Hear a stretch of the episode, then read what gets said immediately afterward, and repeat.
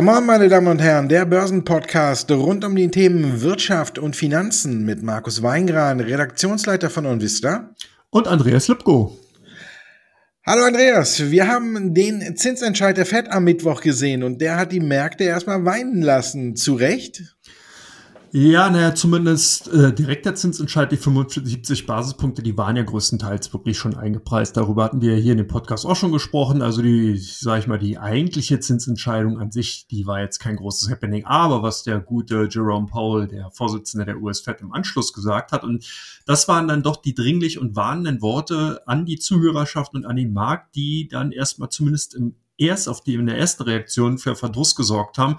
Er hat mich ganz klar gesagt, dass die Inflationsbekämpfung noch nicht vorbei ist, dass man hier also weiterhin mit dem Fuß auf dem Zinspedal bleibt, aber vielleicht nicht mehr ganz durchtritt, sondern ein bisschen lockert, zumindest mal weitere Zinsschritte folgen werden. Und was ganz, ganz wichtig war und was auch nochmal zeigt, in was für einer Phase wir aktuell eigentlich sind, dass man danach eventuell nicht gleich sofort die Zinsen wieder senken wird, sondern dass man sich auch daran gewöhnen könnte, die Zinsen einfach auf dem Niveau zwischen viereinhalb oder sogar fünf Prozent erstmal eine Zeit lang zu belassen.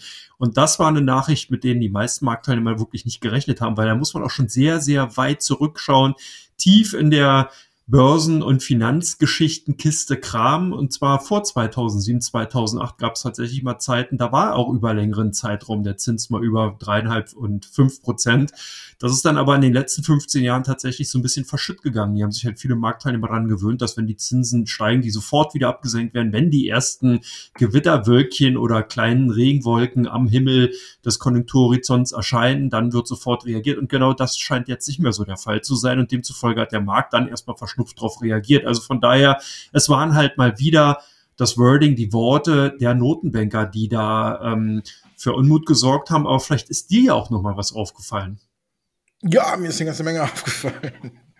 Mir ist aufgefallen, dass es Abweichungen gab zwischen der Pressemitteilung und der anschließenden Pressekonferenz, zumindest in der Wahrnehmung der Teilnehmer. Denn wenn man drauf geguckt hat, äh, kam, kam ja um, um 19 Uhr erstmal die Pressemitteilung. Da war alles so, wie du gesagt hast, 75 Basispunkte und aus dem Wording hat man so ein wenig entnehmen können, dass die Fed Fed vielleicht im Dezember jetzt das Tempo drosselt. Und dann kam die Rede von Jerome Powell. Bis dahin hatte der Dow schon mal über 300 Punkte draufgepackt. Und dann kam ihm die Rede mit den paar Anmerkungen, die du auch gesagt hast. Und dann auf einmal war der Dow äh, über 300 Punkte im Minus. Hat also auf den, auf dem Absatz gedreht. Ich hatte zwischenzeitlich auch noch mal einen Bericht geschrieben, habe gesagt, äh, alles so wie erwartet, alles grün. Und da war, kaum war der draußen konnte ich schon wieder schreiben, oh, äh, hat sich doch geändert. und von daher, ähm, ja, ich glaube, er hat auch noch den Zielkorridor ein Stück weit offen gelassen. Viele, wie du schon gesagt hast, rechnen ja mit äh, einer 5 am Ende, dass man da am Ende des Zinszyklus angekommen ist. Ich glaube, das hat er auch noch mal ein bisschen offen gelassen. Es könnte auch durchaus noch ein Stück höher gehen, wenn es denn vonnöten ist. Er hat es zwar nicht so explizit, aber trotzdem haben die Märkte natürlich darauf verschnupft reagiert. Zum einen, dass es höher kommen könnte, zum anderen, wie du schon auch sagtest, dass die Zinsen dann nicht, wenn man das alles äh, abgehakt hat, auch direkt wieder fallen. Also er hat sich da schon eine Menge Spielraum gelassen und das hat die Märkte schon ein wenig ja, zum Weinen gebracht. Ne? Aber nur kurzfristig, wenn man auf den DAX heute guckt, hat der den Zinsentscheid zumindest schon wieder ganz schnell abgehakt. Ja, ist ja als Aufhänger, den finde ich ein bisschen komisch, dass China seine Null-Covid-Strategie angeblich ein wenig auflöst, aber wir sind jetzt bei fast 13.500 Punkten aktuell und von daher hm, muss man sagen, der DAX hat es schon zumindest wieder verdaut, den Zinsentscheidungen, blickt dem Ganzen doch ein bisschen entlassener oder gelassener entgegen als die US-Märkte, die ja doch zwei Tage lang jetzt ordentlich an der Rede von Jerome Powell geknabbert haben. Zumindest geht es heute wieder auch in den USA ein gutes Stück aufwärts, deswegen ja, insgesamt war es nicht so, wie man wollte. Ich glaube auch einige hatten es sich mal wieder zu einfach vorgestellt. Es ist ja nicht jetzt zum ersten Mal, dass wir sehen, dass die Märkte nach dem Zinsentscheid oder nach US-Inflationsdaten wieder auf dem Absatz umdrehen, weil andauernd viele darauf spekulieren, dass es dann doch ein wenig anders kommt, dass die Fed vielleicht doch ein wenig mehr den Fuß vom Gaspedal nimmt. Dass es jetzt möglich ist, dass im Dezember nur noch eine Anführungsstrichen kleine Zinserhöhung um 0,5 Prozent oder 50 Basispunkte kommt, glaube ich, ist auch schon so gut wie angedeutet und dürfte jetzt auch so langsam in den Markt eingepreist sein. Von daher war halt eben, wie du gesagt hast, zum einen die Überraschung, dass es vielleicht noch höher gehen könnte als fünf und vor allen Dingen, dass die Zinsen danach auch nicht so schnell wieder fallen wie angenommen. Jetzt muss man mal gucken, wie sich die Inflationsdaten verhalten, die jetzt bis Dezember noch reinkommen. Wir sehen es ja, Öl hat heute schon wieder zugelegt. Drei Prozent ist schon wieder auf dem Weg Richtung 100 Dollar. Also das dürfte mit Sicherheit ähm, der Notenbank und auch allen anderen in den USA nicht schmecken, dass der Ölpreis weiterhin auf so einem extrem hohen Niveau verharrt. Und das dürfte natürlich auch kein gutes Zeichen für die Inflationsdaten sein, die jetzt demnächst kommen. Aber bevor die kommen, sind heute noch die US-Arbeitsmarktdaten gekommen. Die haben den DAX kurz mal geschockt, aber dann hat er danach richtig zugelegt. Wie deutest du die Zahlen? Ja, hier muss man sehen, dass Herr Paul, also der Vorsitzende von der US-Fed, ebenfalls nochmal darauf hingewiesen hat, dass man eben nach dem ersten Impuls, der für die Inflationsdynamik gesorgt hat, was ja die steigenden Energieträgerpreise waren, jetzt auf die zweite Impulswelle achtet und die könnte eben aus Richtung Lohnpreisspirale gucken. Und deswegen wären die Arbeitsmarktdaten aus den USA auch so wichtig, weil sich nämlich der US-Arbeitsmarkt in den letzten Monaten wirklich als extrem eng gezeigt hatte. Das heißt, wir haben hier wirklich derzeit die Situation, dass die offenen Stellen genauso viel vorhanden sind wie Arbeitslose in den USA gemeldet sind. Und das ist natürlich ein Phänomen beziehungsweise eine Situation, wo man einfach sieht, ah, okay, das heißt, die Arbeitslosen, die tatsächlich da sind, können den Bedarf oder wollen den nicht, je nachdem, an offenen Stellen nicht erfüllen. Und das bedeutet, dass hier eine ganz klare Verengung zu sehen ist. Wie kann man sowas lösen? Ganz einfach, indem man halt woanders bei anderen Firmen Menschen, die in Lohn und Brot stehen, abwirbt, wenn man eben eine Fachkraft braucht. Und wie erreicht man das? Na ganz klar durch höhere Löhne. Also man muss denjenigen mehr bieten, damit der dann sozusagen seinen Job wechselt oder diejenige.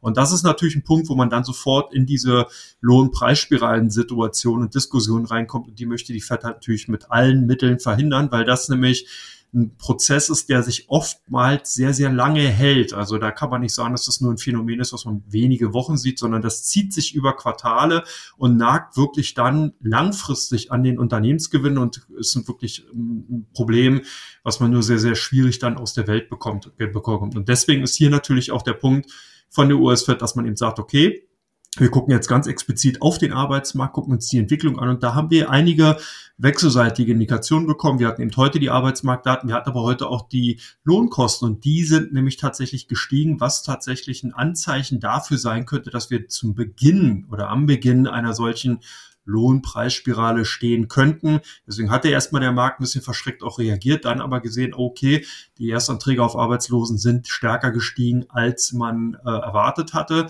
Und das war so ein bisschen die Erleichterungsrallye, die dann im Anschluss einsetzte. Also eine sehr ambivalente Situation, schwierig zu greifen und auch schwierig zu interpretieren. Deswegen muss man wirklich auch gucken, ob sich die Bewegung, die wir aktuell in den Märkten sehen, da zumindest mal jetzt initiiert durch die heutigen Daten tatsächlich weiter tragen kann. Aber ich bin gespannt, wie du die ganze Situation interpretierst.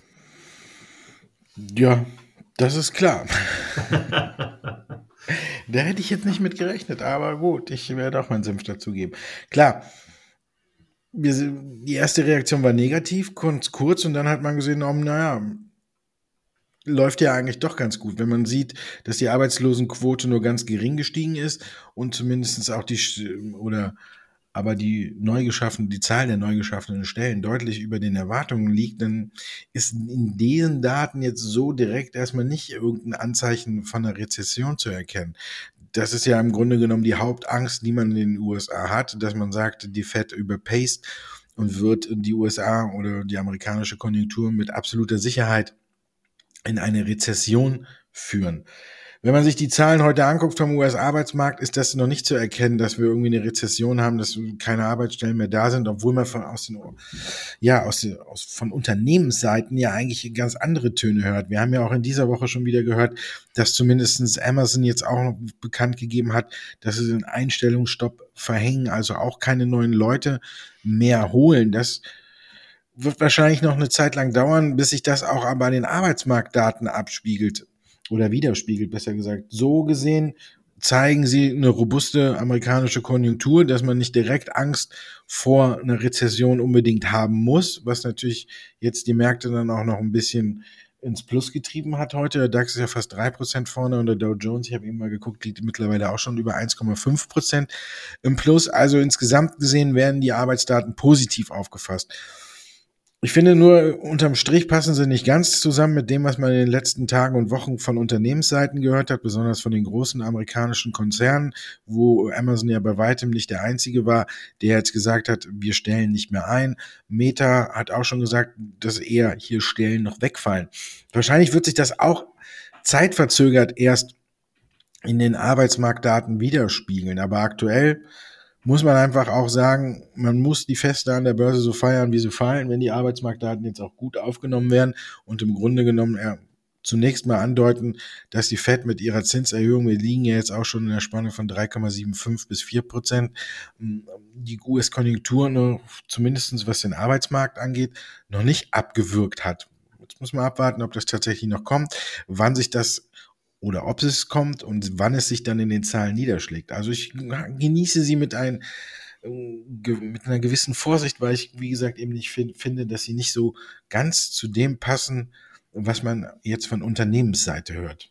Aber den DAX scheint es ja heute auch nicht zu interessieren. Ne? Wer hat ja die Zinsentscheidung, wenn man überhaupt guckt, erstaunlich gut weggesteckt. Ja, auf jeden Fall. Aber ich glaube wirklich, dass hier zwei ganz wesentliche Aspekte eine Rolle spielen, die jetzt nicht direkt mit der Zinsentscheidung zu tun haben, sondern zum einen mit dem, du hast du bereits gesagt, Gerücht, dass die Zero-Covid-Policy oder Politik in China gelockert werden soll. Das verdichtet sich immer mehr. Man liest also auch von vielen chinesischen ähm, Journalisten beziehungsweise auch Marktexperten, dass die eben davon ausgehen, dass bereits schon in der nächsten Woche die ersten Lockerungsmaßnahmen eben in irgendeiner Form bekannt gegeben werden. Und das feiert natürlich dann nicht nur die chinesische Börse, sondern natürlich auch die deutschen Unternehmen, die sehr exportlastig sind, die davon abhängig sind, ihre Waren, Dienstleistungen natürlich auch nach China entsprechend exportieren zu können. Und das kann natürlich nur passieren, wenn die Konjunktur in China wieder anfängt zu brummen. Und die muss es auch tatsächlich, weil das Wachstum, was China in den letzten Jahren einfach an den Tag gelegt hat, das hat einfach viel Geld gekostet. Und dieses Geld muss halt wieder natürlich verdient werden. Und das geht eben nur im Umkehrschluss mit einer prosperierenden Wirtschaft. Und die kann eben wirklich nur laufen, wenn entsprechend dann halt die Restriktionen durch die Zero-Covid-Policy oder Politik entsprechend nicht mehr so streng und rigide sind. Und demzufolge ist das auf jeden Fall mal diese eine Antriebskraft gewesen, also wirklich die pure Spekulation dahinter. Die andere ist natürlich die, wir haben bereits über die USA gesprochen, solider, robuster, enger Arbeitsmarkt bedeutet natürlich auch, dass sich die Konjunktur insgesamt als ja, zumindest mal stabil zeigt. Wir sehen jetzt hier keine großen Sprünge, wir sehen auch keine massiven Steigerungen in der Wirtschaftsleistung. Du hast bereits auch schon darauf hingewiesen, dass natürlich Apple, äh, Meta und Alphabet bereitstellen abbauen und dass man hier natürlich schon sieht, okay, die ersten Bremsspuren sind tatsächlich zu sehen, aber insgesamt ist die Robustheit alleine schon durch die Einkaufsmanager-Indizes, die Einkaufsmanager-Indizes, die wir in den letzten Tagen gesehen haben, durchaus noch erkennbar und vorhanden. Und das hilft natürlich auch den deutschen Exportunternehmen, weil die natürlich dann durch den schwachen Euro ihre Exporte gut in US-Dollar entsprechend verkaufen können und ähm, oder in Euro umgerechnet verkaufen können und das natürlich dann auch wiederum gut für die deutsche Wirtschaft ist. Also man merkt, hier liegt alles schon sehr, sehr eng beieinander, aber es ist halt auch so, was mir so ein bisschen fehlt, ist natürlich, dass auch diese intrinsischen Aspekte einfach momentan noch nicht so richtig da sind. Man hat hier immer wieder den Blick nach vorne, was ja auch gut ist, natürlich, man muss optimistisch in die Zukunft blicken.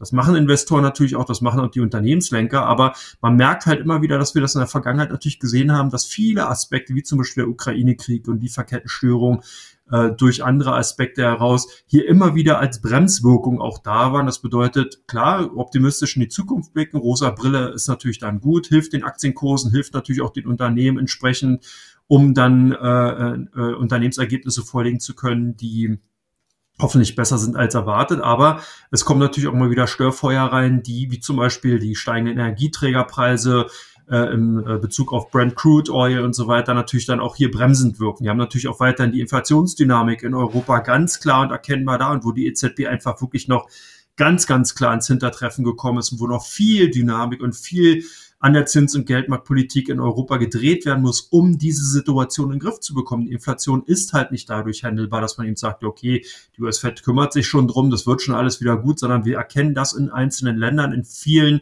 Bereichen, dass eben hier dann eben äh, die Preise insgesamt teurer werden und das eben nicht nur zentralisiert durch eine Aktion von einer Notenbank möglich und äh, eingedämmt werden kann, sondern hier muss eben ein Konzert äh, also agiert werden. Hier muss also wirklich äh, sich dann geballt die Ladung der Notenbanken gegen diese Entwicklung stellen.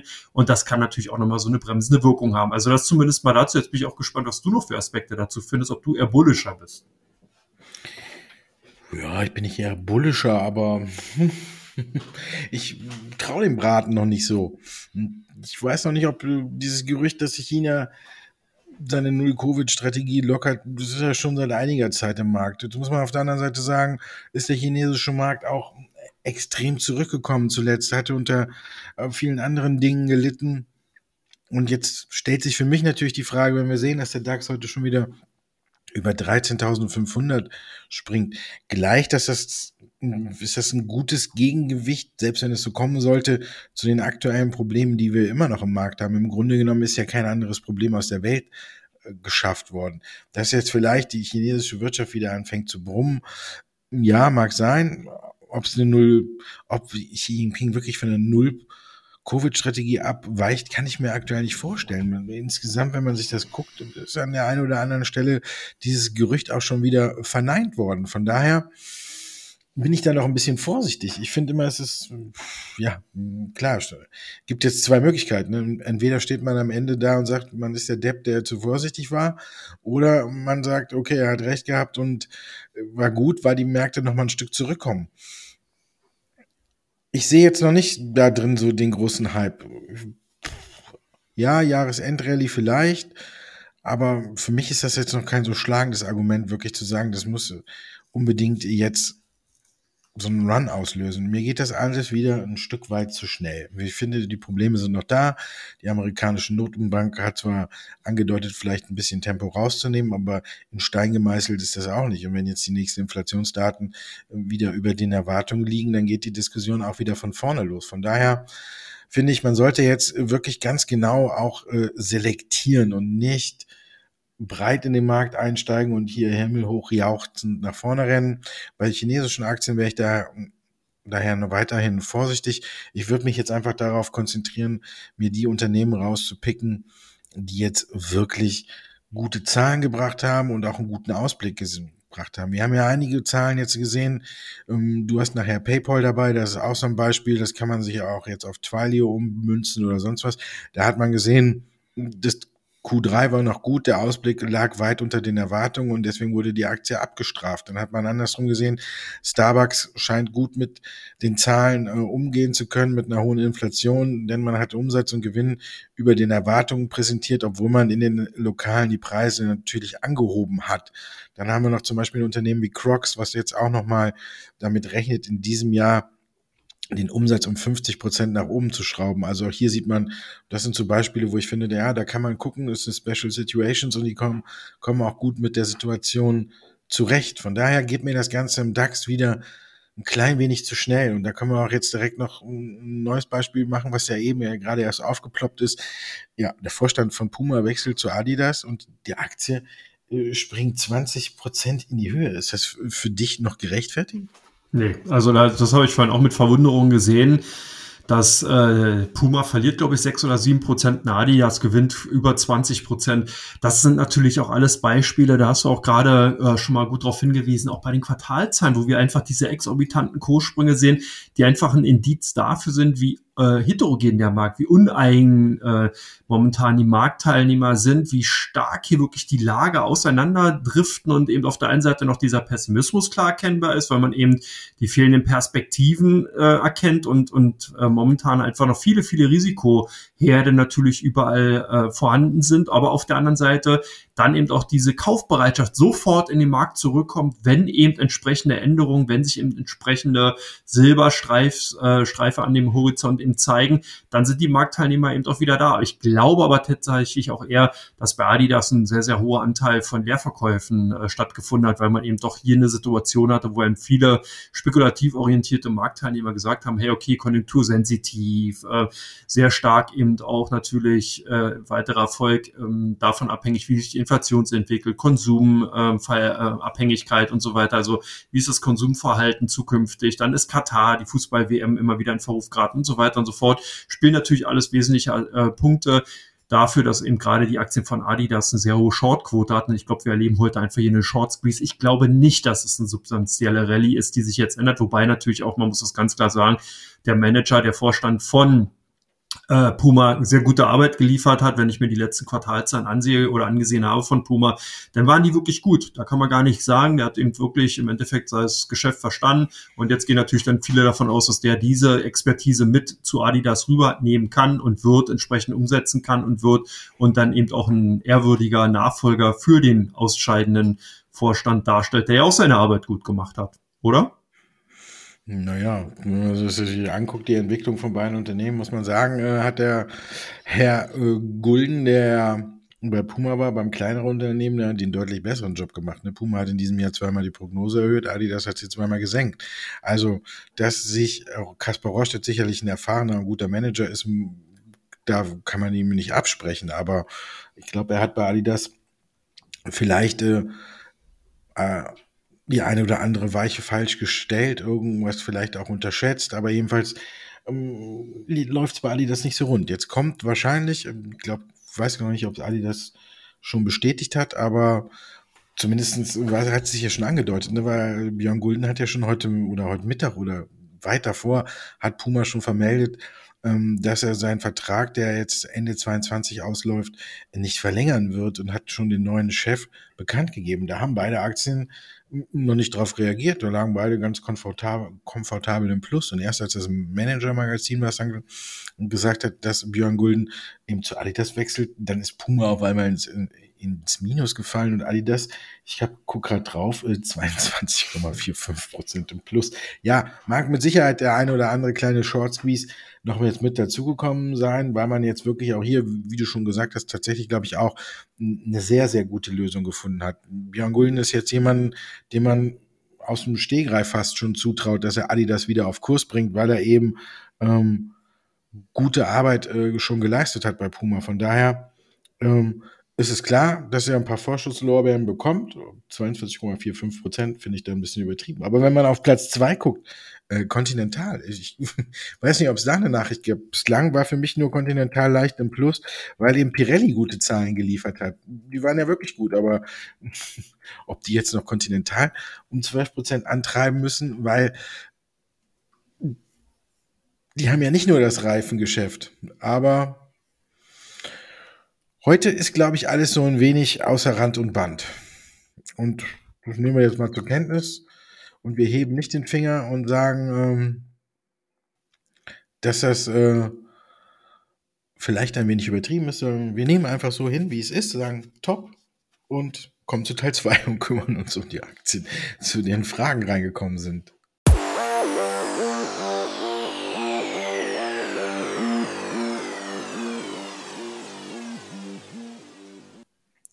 Teil 2 von Come On, der Börsenpodcast rund um die Themen Wirtschaft und Finanzen.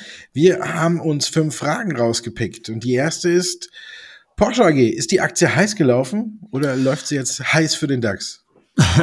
ja gut, ein DAX-Kandidat ist es allemal und ich denke, da wird auch äh, in der Hinsicht was passieren, ob es jetzt ein Austausch wird, Porsche Holding raus, Porsche AG rein oder ob beide dann drin sind, das muss ich zeigen. Ich denke mal, dass der erste Fall tatsächlich dann der konsequentere und auch der logischere wäre. Aber insgesamt jetzt zurück und bezogen auf das Unternehmen äh, ist es durchaus eine interessante Aktie. Und ähm, dieses in Anführungsstrichen Heißlaufen, was wir seit dem IPO gesehen haben, ist es ja im, im Endeffekt auch gar nicht. Man darf nicht vergessen, wann wurde das IPO, wann wurde der Börsengang von der Porsche AG vollzogen? Inmitten der Ukraine Krise in, inmitten des Ukraine-Kriegs, wo wirklich die Marktteilnehmer sehr, sehr pessimistisch waren. Und da musste man schon ein ordentliches Zuckerl mitgeben, um überhaupt dann noch Investoren für bestimmte Unternehmen begeistern zu können. Nun ist es bei der Porsche AG sicherlich nicht so schwierig, aber man musste halt Eingeständnisse gegenüber den Investoren machen. Hier waren sehr, sehr viele große Investoren, also wirklich auch als Person mit bei und auch viele Institutionen, die einfach gesagt haben, okay, hey, wir bleiben an Bord, wir haben auch Interesse daran, längerfristig dabei zu bleiben, aber kommt uns halt ein bisschen entgegen, dadurch, dass ihr eben entsprechend die IPO-Spanne absenkt. Und das ist dann auch passiert. Das heißt, die 82,50 Euro, die man damals als dann Emissionspreis festgelegt hat, das ist schon ein, ein ordentlicher Discount drin gewesen. Und der wurde aus meiner Sicht heraus eben natürlich auch durch die sich ändernde Situation eben an den Börsen allgemein, im Sentiment und auch der Konjunkturaussicht jetzt aufgeholt. Die Aktien bleiben interessant. Nicht nur durch den äh, möglichen DAX 40 Aufstieg oder Einstieg generell, sondern ich glaube einfach auch durch die Bewertung, weil man darf nicht vergessen, Porsche hat zwei Kriterien, die sehr, sehr wichtig sind. Zum einen wirklich eine ganz dezidierte und spitze ähm, Ausrichtung auf eben den Sport, auf das Sportwagensegment, auf eine bestimmte Image, auf eine bestimmte Marke, wie Apple das ja auch gemacht hat. Das heißt, man ist hier wirklich im Oberklasse-Segment vertreten und ist da auch wirklich nur angekommen und auch entsprechend vertreten. Das ist das, was Investoren gerade wollen. In den letzten Jahren hat man gesehen, dass viele einfach sagen, ich möchte keinen Gemischtwarenladen mehr haben. Ich will jetzt nicht von, was weiß ich, Hilfsrädern bis über zu LKWs alles in einem Automotive-Konzern haben, sondern ich will die Möglichkeit haben, ganz dezidiert in LKWs zu investieren, ganz dezidiert in zum Beispiel Mittelklasse zu investieren oder der natürlich auch Oberklasse beziehungsweise eben in Sportwagensegment davon davon hat der Ferrari auch lange Zeit profitiert und war ja einfach extrem teuer dann oder beziehungsweise immer mit einem gewissen Aufgeld-Agio entsprechend natürlich auch bewertet.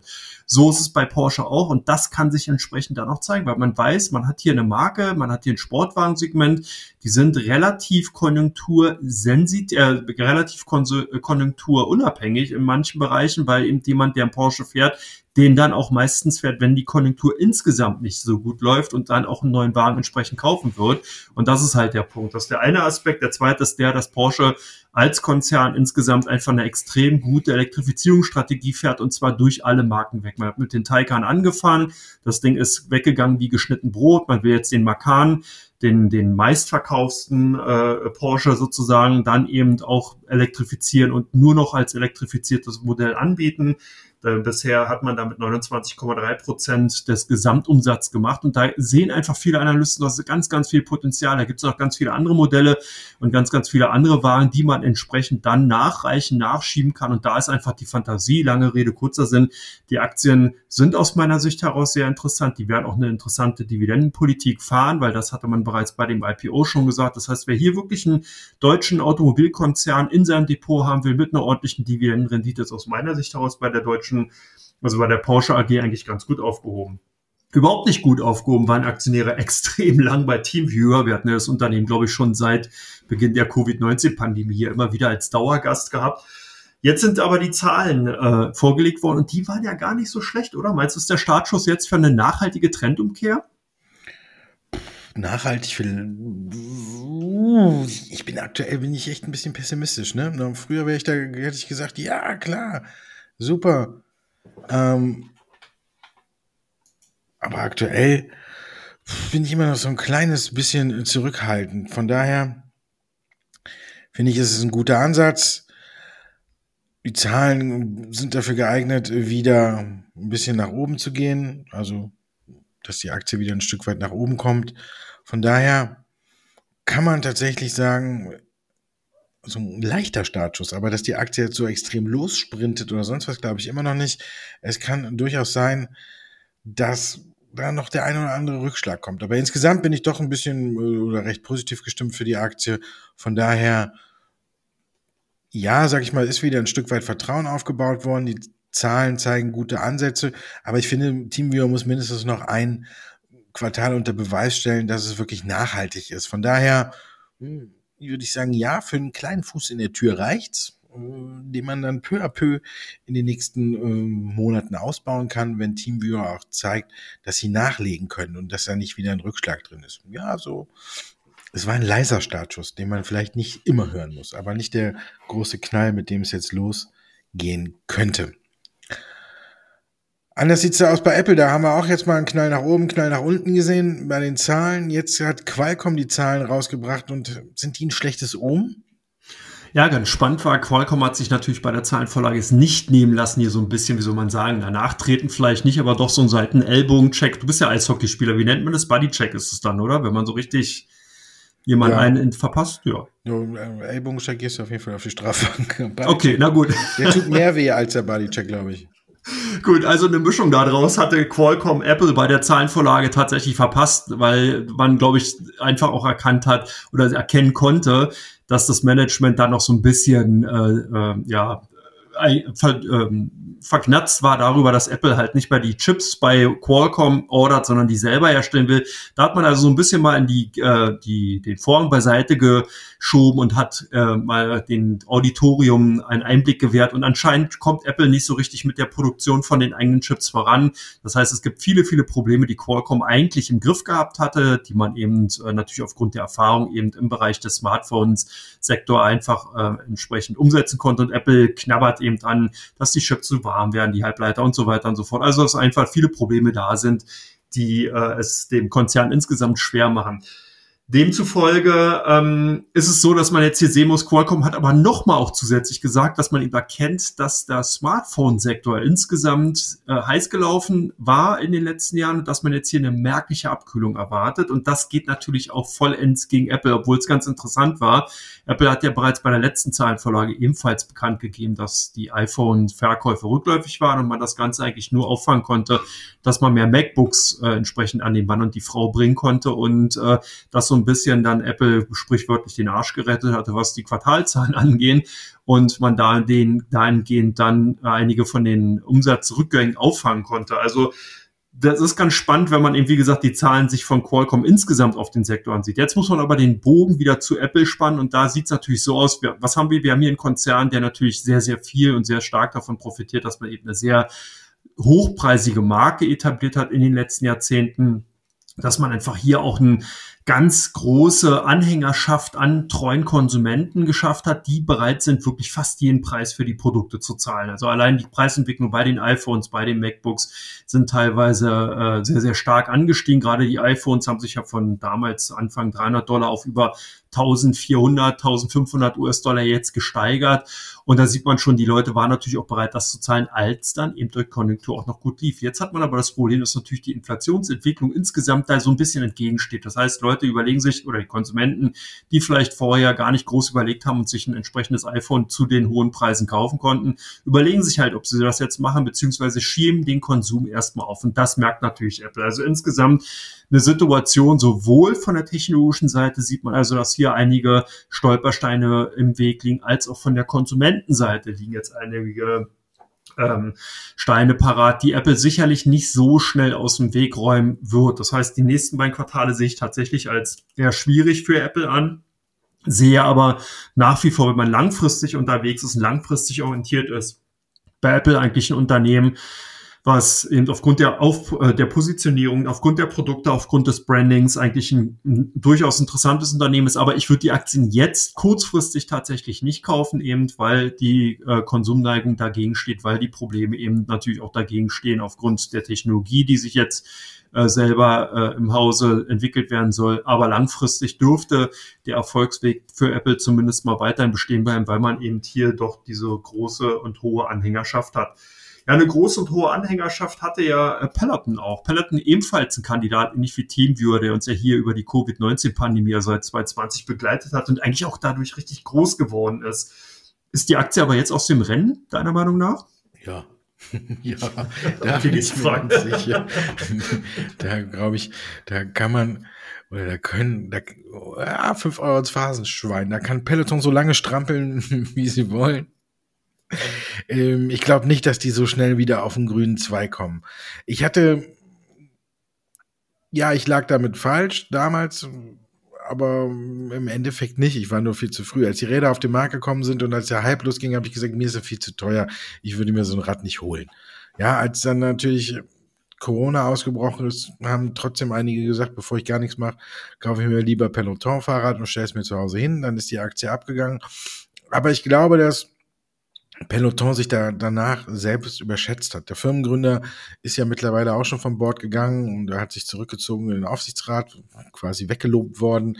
Der neue Mann hat jetzt die Produktion schon ausgegliedert. Man sieht, man hat zuletzt einen Kursanstieg gesehen, weil die Fahrräder jetzt nicht nur im eigenen Universum verkauft werden, sondern auch über Amazon. Hat man bei den Zahlen auch nichts von gemerkt. Ansonsten finde ich, ist es einfach alles nur gruselig. Gewinn und äh, Umsatz sind natürlich rückläufig und dann noch unter den Erwartungen. Also für mich ist Peloton Übernahmekandidat oder kann überleben, wenn sie übernommen werden. Aber aktuell sehe ich auch weit und breit am Himmel keinen, der sagen könnte, ja, das ist ein Schnäppchen, die holen wir uns. Weil weder Amazon, Adidas, Nike oder sonst wer haben da angebissen. Also ich glaube, dass die Aktie sich auf einem niedrigen Niveau einpendeln wird, dass die Firma unheimlich zu kämpfen hat, um zu überleben. Also, und von daher, ich würde hier sagen, für mich ist die Aktie auf jeden Fall aus dem Rennen. Und jetzt können wir noch die dritte Sache gucken, die vielleicht aus dem Rennen sein könnte. Äh, Moderna, die haben ja auch jetzt einen, Gewinneinbruch hingelegt. Ja, da ist natürlich auch zu erkennen, dass die Impfneigung beziehungsweise dann jetzt auch die Covid-Thematik hier in den westlichen Industrienationen natürlich äh, langsam an Brisanz zum Glück abnimmt und dass man hier einfach auch damit, äh, sage ich mal, zukünftig vielleicht umgehen muss, dass man damit einfach leben muss, um es mal so salopp zu formulieren. Und das führt natürlich dazu, dass entsprechend die Impfstoffhersteller, und dazu gehört der Moderna dann auch, ähm, ja, einfach nicht mehr so viel Geld verdienen, was natürlich dann gut ist, generell für die Gesellschaft, schlecht für den Konzern und vor allen Dingen, die hat an dieser Stelle auch schon mal zusammen mit einem anderen Unternehmen, mit BioNTech, da kommen wir später auch nochmal drauf zu sprechen, äh, drüber gesprochen.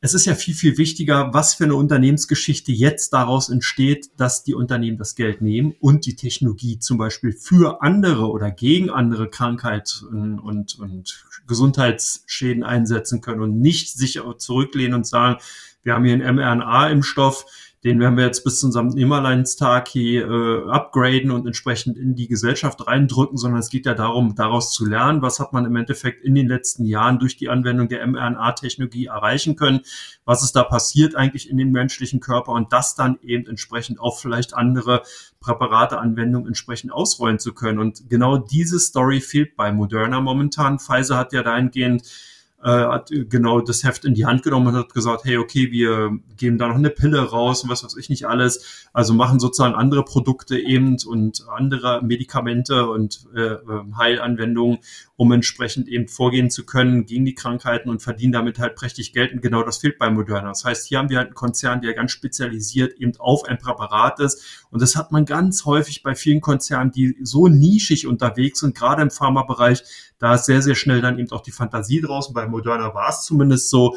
Demzufolge dann eben auch nach der Zahlenvorlage dieser harte Kursrückgang, weil man eben einfach jetzt schon sieht, da geht der Drive raus. Und vor allen Dingen ist natürlich die Konkurrenz auch groß. Andere Konzerne sehen halt auch, okay, das äh, funktioniert in irgendeiner Form, hat man so ein Grundrauschen eben bei dieser Thematik. Also kommt natürlich eine GlaxoSmithKline und wie die alle heißen, natürlich auch um die Ecke und sagen, hey, hier, ähm, wir haben hier auch nochmal ein Präparat, wir haben hier auch nochmal eine Anwendung, können das entsprechend auch nochmal reingehen, gehen die Margen runter. natürlich die ganzen normalen Wettbewerbskräfte greifen dann so dass man einfach entsprechend dann die Fantasie aus diesen Aktien schwinden sieht. Und so sehe ich Moderna halt auch ich, für mich ein interessantes Unternehmen aktuell.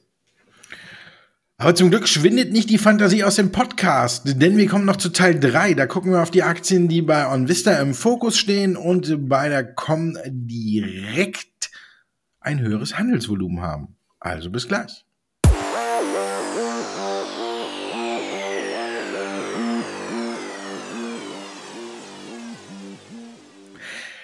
Das war ein kurzes Gleichen, nur ein Jingle und wir sind wieder da. Und wir fangen auch an mit einem Konzern, der diese Woche Zahlen vorgelegt hat. BMW. Zunächst sind die Zahlen nicht so gut angekommen. Greifen die Anleger mittlerweile zu? Ja, BMW ist, äh, war ja auch so ein Rollercoaster-Ride. Das heißt, wir haben ja immer steigende Kurse, fallende Kurse, jetzt wieder steigende Kurse gesehen. Hat natürlich genau die Zyklik, die wir auch im ersten Teil hier besprochen haben, vollends beinhaltet bei dem Konzern. Demzufolge unsere Kunden hier tendenziell eher auf der Kaufseite gewesen. Ganz spannend bei den Autowerten eh sehr, sehr viele momentan auf der Kaufseite zu finden. Also von daher BMW tendenziell eher ja, kauffreudige Kunden bei uns. Bei euch sind die Aktien von Amazon gesucht gewesen.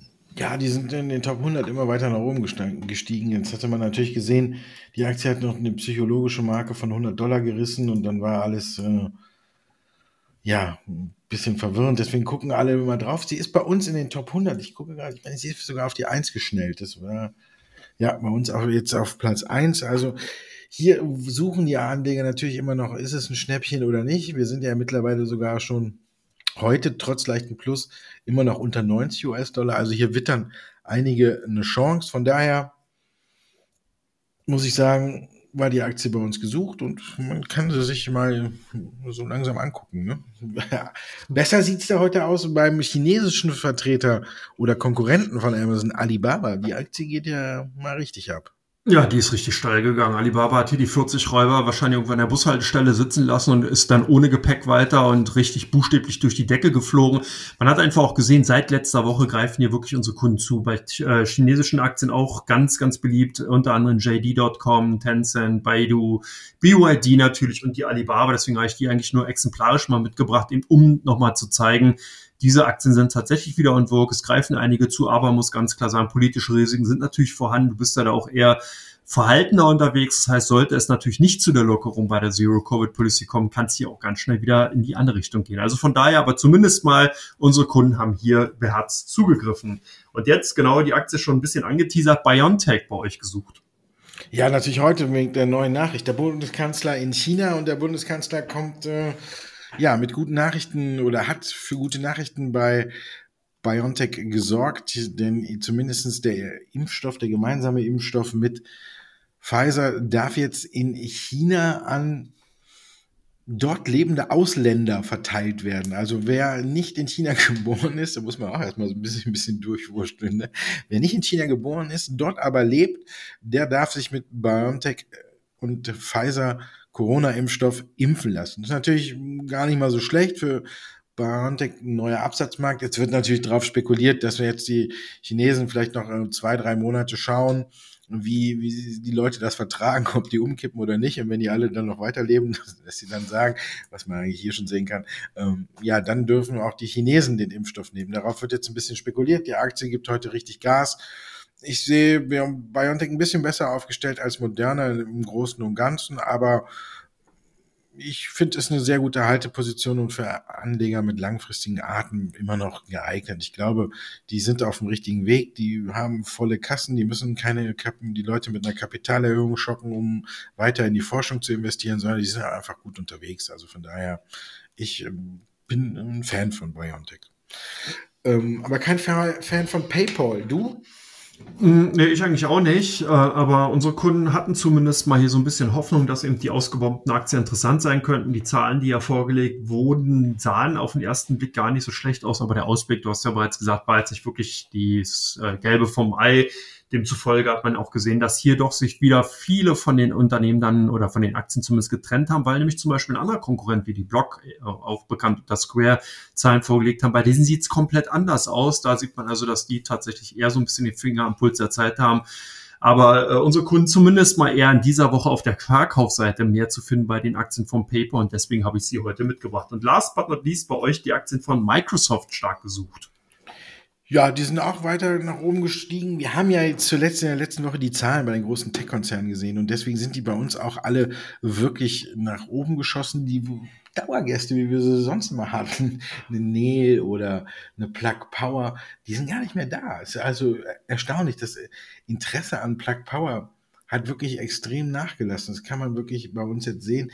Plug Power ist auf Platz 18 abgerutscht. Ich musste gerade schon lange scrollen, um die wirklich zu finden. Der Vata ist auf 14 abgerutscht. Dafür sind wirklich die ganzen Tech-Werte, amerikanischen Tech-Werte bei uns wieder in die Top 10 eingestiegen. Eine Meta ist auf Platz 9 auf einmal, Microsoft ist auf Platz 7 und Amazon halt eben sogar auf Platz 1. Der einzige Wasserstoffwert, der sich wirklich noch ein Stück davon erhalten kann, ist äh, Neil. Aber BSF ist noch mit dabei und Microsoft wird natürlich bei uns auch immer geguckt. Wird natürlich ab und zu jetzt mal geguckt, ob man vielleicht noch die, die Activision-Übernahme durchbringt oder sonst was. Aktuell, ich glaube auch, dass Microsoft äh, viele im Depot haben und ich glaube, das ist auch eine gute Entscheidung, wenn man die im Depot hat.